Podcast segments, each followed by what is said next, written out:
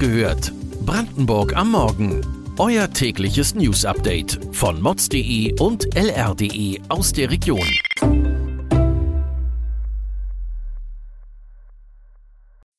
Guten Morgen an diesem 28. September. 31 Milliarden Euro Haushalt für Brandenburg steht. 500 illegale Einleitungen in die polnische Oder. Fahrt mit dem RE1 wird aktuell zur Nervenprobe. Das und mehr erfahrt ihr heute bei Wach gehört, Brandenburgs Morgen-Podcast von mods.de und lr.de.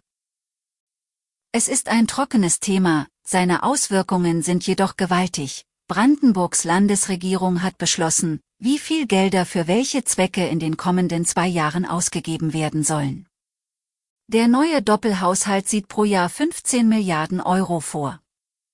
Nur im Corona-Jahr 2021 hat die Regierung mehr Geld zur Verfügung gestellt. Im neuen Doppelhaushalt bekommt den größten Batzen wie schon im vergangenen Haushalt das Bildungsministerium. Damit soll das Wahlversprechen der beitragsfreien Kita-Jahre eingelöst werden. Zudem sollen 564 zusätzliche Lehrer eingestellt werden. Auch sind mehr Polizeistellen vorgesehen sowie die Anschaffung zwei neuer Polizeihubschrauber.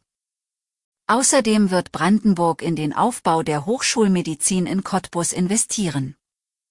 Auch das PCK Schwed bekommt Gelder. Unklar bleibt jedoch, wie sich das Land am Hilfspaket 3 des Bundes beteiligen wird. Das könnte noch einmal eine Milliarde sein. Anderthalb Monate nach der Oder-Katastrophe ist der Salzgehalt in der Oder noch immer hoch.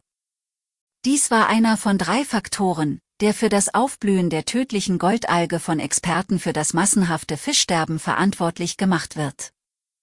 Eine Umweltschutzexpertin einer polnischen Naturschutzorganisation vermutet daher, dass weiterhin Salzlaken aus den Bergwerken in den Grenzfluss fließen.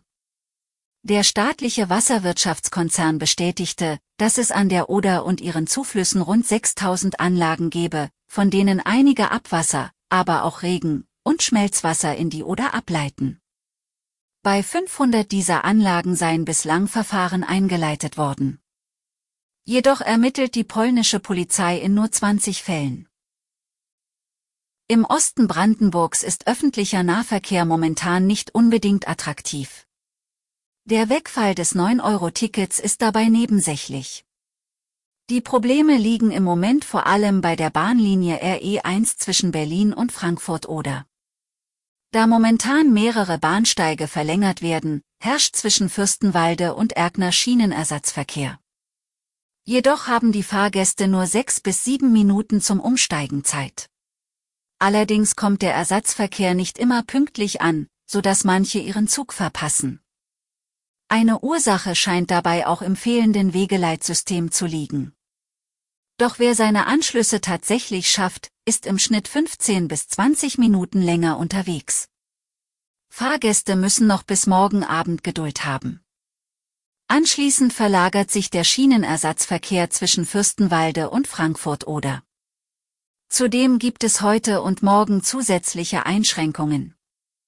Die Bahn hat kurzfristig Sperrungen der Gleise in Berlin zwischen den Bahnhöfen Friedrichsstraße und Ostbahnhof angekündigt. Umleitungen und Verlängerungen der Fahrzeiten sind die Folge. Blicken wir in den Süden Brandenburgs, das leidige Thema Strukturwandel wird die Lausitz noch eine Weile beschäftigen. Doch es gibt positive Entwicklungen. Denn Wissenschaft kann Arbeitsplätze schaffen. Forschungsarbeiten der BTU Cottbus ließen den Mikrolautsprecher-Spezialisten Arioso Systems entstehen. Dieser wurde von Bosch Sensortech gekauft. Das Unternehmen seine Marktposition als führender Anbieter von Sensorlösungen für die Konsumelektronik weiter ausbauen, und das auch in Cottbus. Denn die Lausitz entwickle sich laut Bosch-Führung zu einem attraktiven Wissenschafts- und Innovationsstandort. Zur Erweiterung des bestehenden Teams hat Bosch neue Stellen in Cottbus ausgeschrieben. Gesucht werden spezialisierte Ingenieure und Naturwissenschaftler. Die Lausitz überrascht auch auf anderen Gebieten. Ein 15-jähriger Musikschüler aus Guben gewann beim bundesweiten Wettbewerb Jugend musiziert den Sonderpreis zusammen mit einer zwölfjährigen Querflötistin aus Doberlug-Kirchhain. Alle Teilnehmer sollten in Mecklenburg-Vorpommern Werke spielen, die besonders schwer zu interpretieren seien. Insgesamt nahmen 120 prämierte Jungmusiker teil, etwa die Hälfte bekam den Sonderpreis. Der 15-Jährige aus Guben und seine Duettpartnerin erhielten zudem eine Empfehlung der Bundesjury. Weitere Details und Hintergründe zu den heutigen Nachrichten findet ihr auf mods.de und lr.de. Wir versorgen euch jeden Tag mit frischen Informationen aus der Region. Donnerstag hört ihr die nächste Folge Wach gehört, Brandenburg am Morgen. Kommt gut in den Tag.